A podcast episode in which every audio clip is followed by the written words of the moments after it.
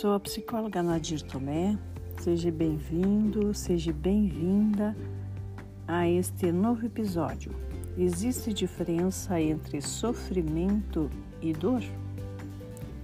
Embora muitos usem como sinônimo, existe sim uma grande diferença entre dor e sofrimento, mesmo que na nossa vida elas andem juntas. O pensamento sistêmico ele nos mostra a importância de olhar para a nossa realidade de diferentes maneiras, buscando um novo olhar.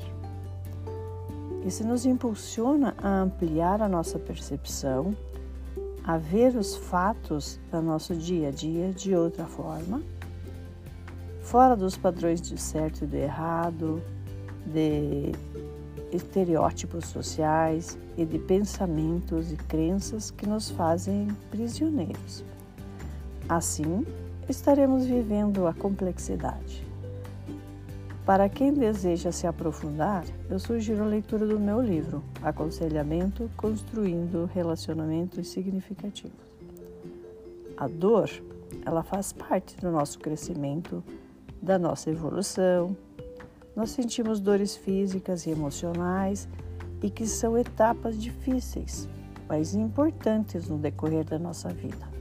Por exemplo, temos a dor do nascimento, nosso corpo ele se contrai, ele se alonga para sair de um lugar seguro, seguro da barriga da mãe para o mundo.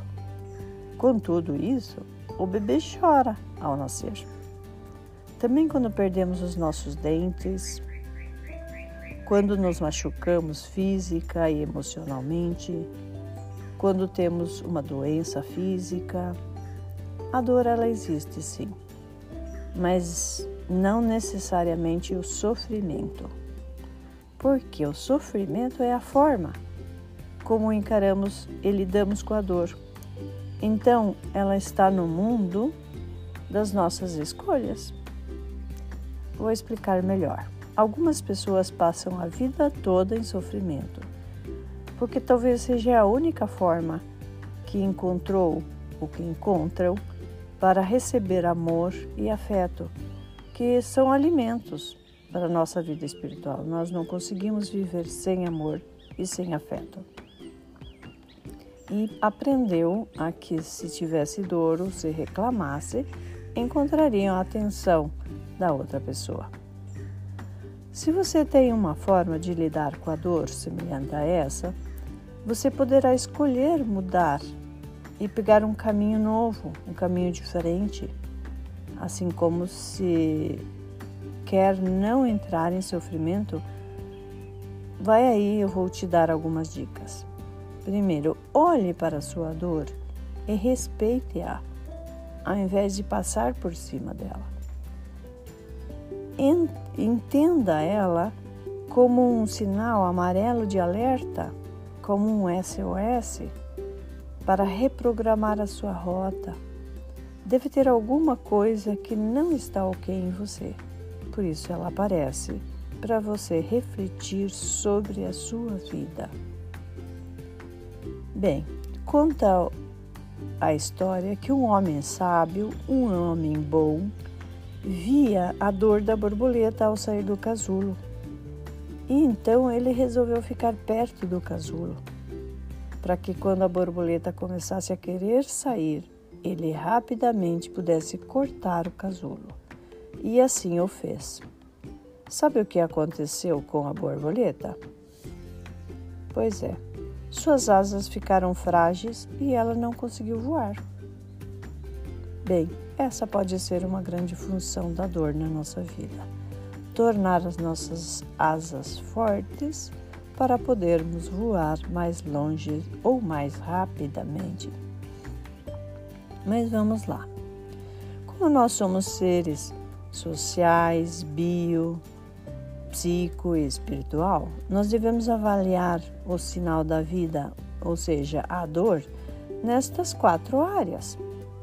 Então, talvez se você não consiga avaliar sozinho, busque um amigo para ajudar, para te ajudar a refletir sobre esse sinal de dor. Busque um médico também para avaliar seu lado, seu lado físico. Um psicólogo para te ajudar a abandonar-se ou a entender-se o seu lado emocional. E um padre, um pastor, um rabino ou um representante da sua religião para te ajudar ao lado do ser espiritual. Importante sempre é lembrar que o sinal vem e passa. O sofrimento fica.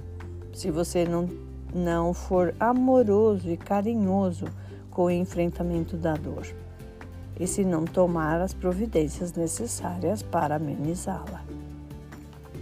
Também ajuda é, você relaxar, diminuir o desejo de querer controlar tudo e todos.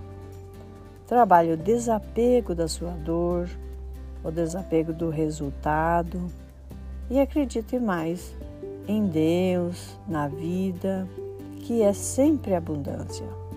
Acredite no seu lado criativo e criador que está dentro de você. Tudo isso poderá te ajudar a enfrentar a dor e não torná-la sofrimento. Que tal?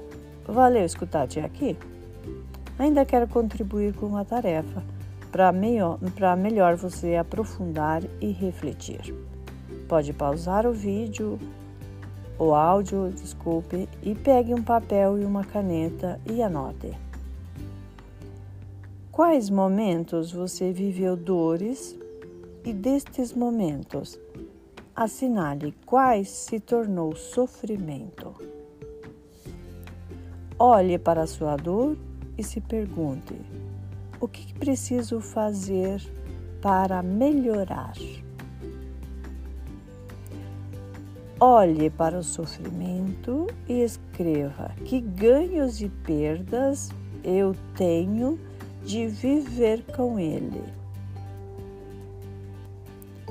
e reflita se daria conta de mudar, escolhendo enfrentar a dor ao invés de viver o sofrimento. Por hoje é tudo. Estou aberta a sugestões. Se você gostou, compartilhe e até um próximo episódio. Paz e bem no seu coração.